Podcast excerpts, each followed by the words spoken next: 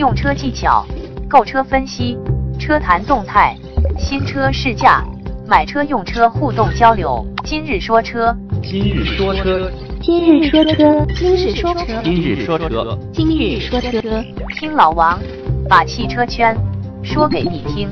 大家好，欢迎收听今日说车。今天我们要聊的一款车是奔驰的 GLC。老王对 GLC 的印象就是，甭管是从外面看也好，还是坐上去也好，一眼很难发现特别明显的亮点，也找不到什么缺点，看上去中规中矩。当然，有人说你去看 GLC 的外观很大气，包括内饰做工很细致，这个确实是，这是奔驰一贯的风格。但放到 GLC 上，嗯，如果你很习惯上奔驰的车啊，你你很明显没有办法一眼找到什么太明显的亮点啊，或者太明显的缺点。但是 GLC 给我的感觉就是，它是一款让你越来越喜欢，而且越开越舒服的一款车，应该算是一个比较有内涵的车。其实奔驰其他系列的车型来说，也会给我类似的感觉，就是可能有人第一眼会很喜欢奔驰现在的新家族式的外观，觉得这样式很漂亮。但如果你习惯了之后，你就会。认为啊，每一款的话都是固有的模式，包括内饰也差不多，很难给你眼前一亮的感觉了。但即使这样，你开一段时间之后，也会让你觉得越来越喜欢上它这个车。毕竟它的行车品质在这儿，它所有的用料做工，让你虽然看上去感觉普普通通，但是怎么样看上去，每个角度看上去都是比较的有档次，很显档次。谈到 GLC 这款车的话，外观方面老王不想多说啊，大家看到过实物或者开过这款车的人，都能看得出来，它的车型比原来的这个 GLK 什么明显变大了。呃，我谈一下我印象中对这款车的感受。我当时开过的 GLC 是260。最典型的一点啊，它用的是九速的变速箱，这一点的话，很多人就会对它出现质疑，就是说，在中国的这种路况下，这个九档的变速箱到底有没有用？而且我当时还特意试了一下啊，我印象中是差不多在平路上不到一百一的时速下能挂到九档。但如果是略微的有些上坡的幅度什么的话，好像到一百二也不一定能挂得上这个九档了。也就是说，中国大部分高速公路都是限速到一百二的这种情况下，可能九档用处确实不多，但是总比有一些车型它也到了一百二还挂不上九档比较好。而且它这个整个行车过程中，这个换挡的过程啊都比较顺畅，这个感觉很舒服。本身奔驰 GLC 这款车用的是全新 2.0T 的发动机，调教成了三种动力，所以车型它分成200、260还有300。其中这个260的是211马力、350牛米。这个车在低档位的时候呀，动力的输出应该算是那种比较。舒缓的输出，油门还是略微会有一些迟滞，嗯，但在高转速或者高档位的时候、这个动力输出会有一个爆发式的增长，包括你在加速，嗯，加速并线超车的时候非常好用，而且奔驰车一贯的品质，它这辆车开起来的时候，嗯，噪音非常小，静音方面设计的很不错，底盘悬架略微有一些偏硬。但你在转向的时候，这个支撑会感觉很好，很踏实的感觉。尤其你在平路上开着的时候，感觉非常好。但如果你的这种路况，如果砂石子路或者是颠簸比较多，可能会感觉到它略微的不舒服，底盘会让你感觉有点硬。四驱系统使用的是这种双片式离合器作为中央差速机构，前后桥是开放的差速锁，不过是电子限滑。所以它的四驱版本其实，在这种湿滑路面、雨雪天气上行驶，可能会让你开起来比较舒服，或者是更有自信吧。但是你要去靠它做纯越野的这种活动，还不是太适合。它的内饰跟 C 级类似，就是典型的做工是真是很好，很精致，包括皮质包裹的这个仪表盘呀，典型奔驰风格的这个出风口。整体看上去确实非常的显档次。有一个大家如果选车的时候可以关注的一点啊，它应该是加八千块钱可以选装这个氛围灯以及柏林之声的音响。了解这个车载音响的朋友们都知道柏林之声。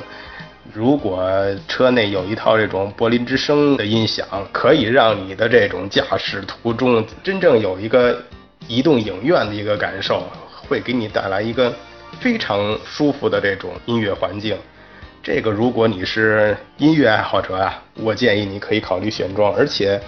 对于柏林之声这一套音响的话，呃，八千块钱确实不算贵，而且这是带氛围灯的。如果我印象中还是可以只选音响不选氛围灯，那个价钱应该会更便宜。如果你选的也是这个带三百六十度影像的这个配置的话，你可以看到它这个整个全景影像的画面拼接会感觉非常的舒服。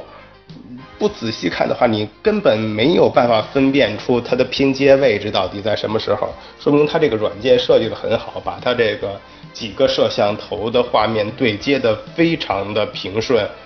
但是有一点啊，就是它这个屏幕确实有点寒酸了，只有七英寸。七英寸的话，差不多在六七年前吧，可能就已经成为主流了。现在更多的至少八英寸。甚至十十英寸的这种显示屏比较多，七英寸在它这个这么大的车身上，这样大气的内饰中控上，看着确实是有点寒酸啊。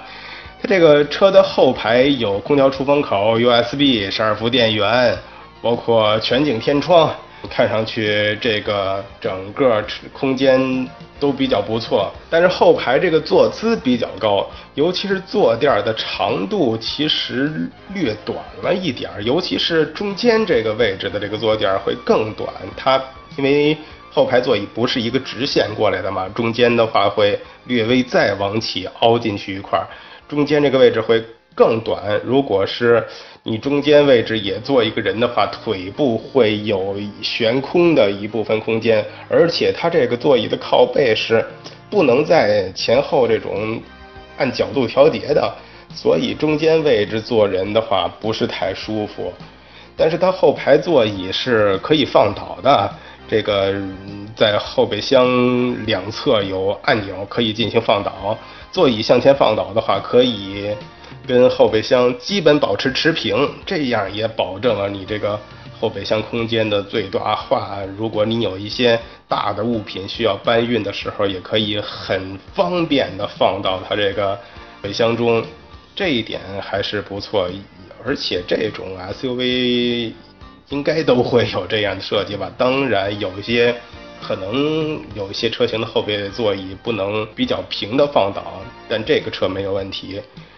整个车来说啊，行车的品质还有它的动态表现都挺不错的。另外，它还有一些比较高档的配置，比如说呃 ACC 啊或者自动泊车啊，这些功能其实都很实用。尤其是它这个自动泊车的功能，我觉得是在我使用过程中啊，属于。至少属于排名靠前的，非常好用。喜欢这款车的朋友可以到各地的这个 4S 店试驾一下，感受一下。为什么会谈到这款车呢？其实是有一个来自黑龙江的网友叫我本善良，他跟老王咨询过这款车。对于这款车呀，老王给他的建议就是，像两百、二六零还有三百三个小型号吧。其实动力上来说，老王是认为两百或者二六零就足够了。如果你没有配置上特殊的要求，其实我是认为它的两百或者是二六零的低配，这是性价比最好的两款车型。当然，如果你是一个新手，或者是你认为这个车比较大，你在开起来倒车的时候，你需要一个三六零影像的话，那你可以选二六零的高配。同时在跟这个网友聊的时候，他还聊到了那个他的目标车型中还有雷克萨斯，谈到了雷克萨斯这个免费保养的一些问题。正好近期老王还看到，呃，刚上市的一个昌河 Q 三五的一个车型啊。老王不是想聊这个昌河的这个车，嗯，说实话，老王对昌河这款车也不是太感兴趣，也没有开过，所以也不好多做评论。但是昌河这个车上市的时候，同时还发布了一个政策，老王是比较感兴趣。欢迎添加老王微信进行交流，微信号码三四八零八九二二三四八零八九二二。一起互动，一起说车。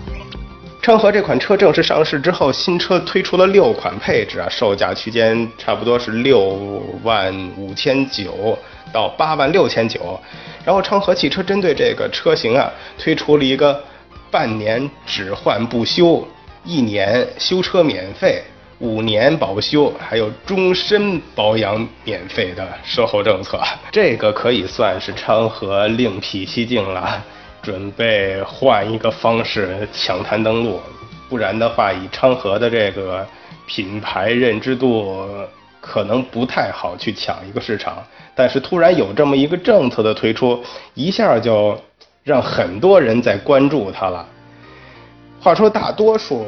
国人呀，包括所谓的老司机，其实他并不是很懂车，也只能说是精通怎么去用车。当提到一个车辆的这个日常维护保养啊，或者是修理改装呀，很多人其实都是一头雾水啊，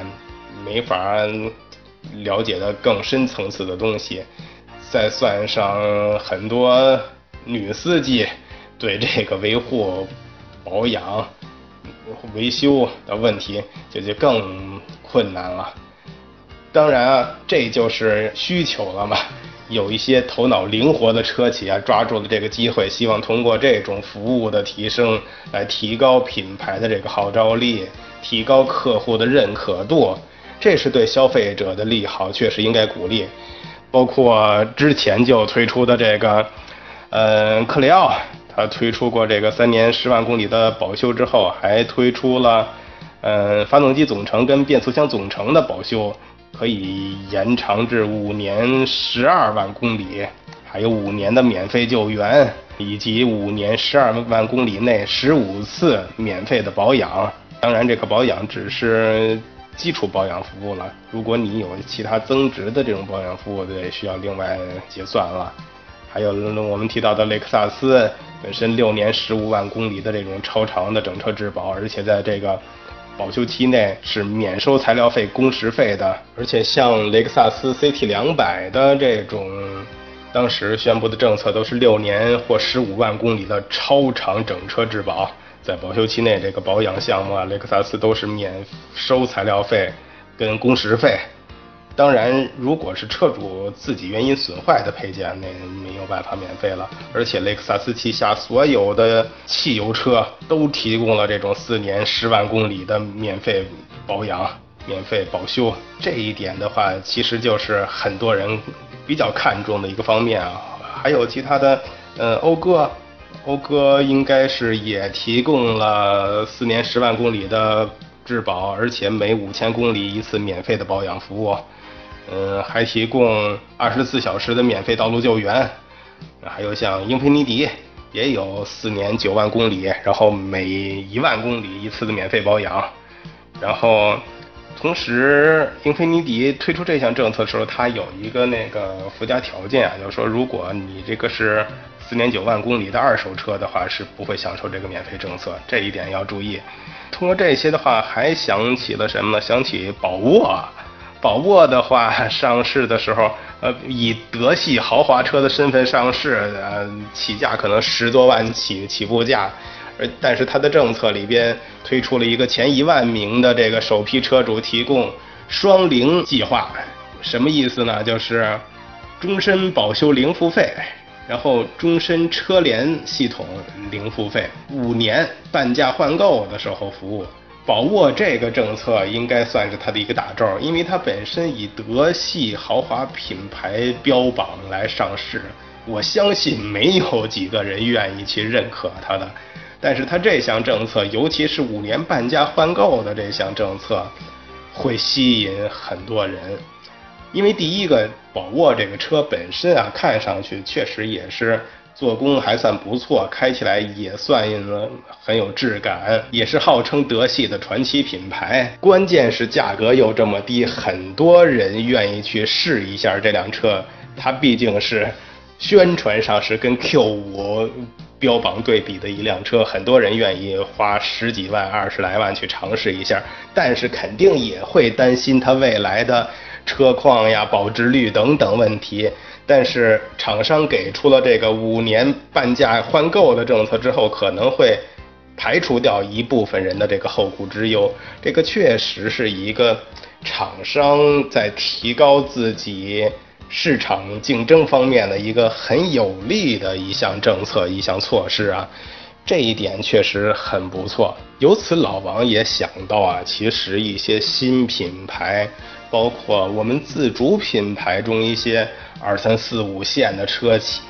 一个崛起的新思路。很多小品牌，甚至是我们担心它品质有问题的，我们所说的一些山寨品牌，其实很多人是比较喜欢它车型，但是绝对不敢去买，因为确确实实担心它的车况，啊，用了一两年后。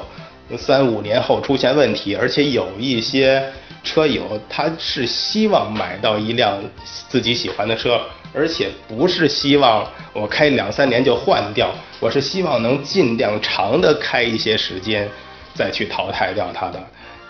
但是种种原因吧，你是一个很小的品牌，你没有经受过市场的考验，没有良好的口碑，没有嗯这些保有量。人们真是很难难以做出这个决定啊，去购买你。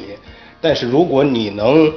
推出类似的政策，我们的自主品牌你能以这种方式去突袭，那也许有机会让很多人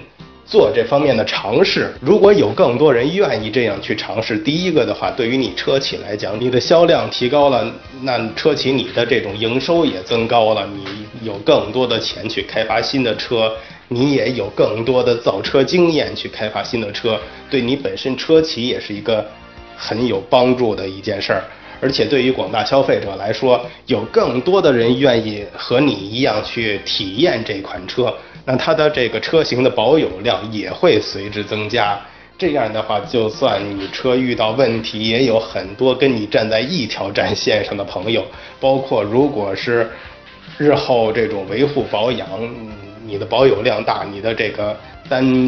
车维修的成本也是一定是降低的，这样对车企对消费者都有好处，而且对你本身车企的品牌的推广也会有好处。所以老王倒觉得这个确实是一个比较好的思路，而且我相信未来会有越来越多的车企按照这条路去走，尽快的把你自己车企的品牌形象树立起来。只有得到了消费者广泛的认可，消费者愿意走出第一步，才为你这个车企未来的成长带来了真正的可能。好，今天就聊这么多，谢谢大家。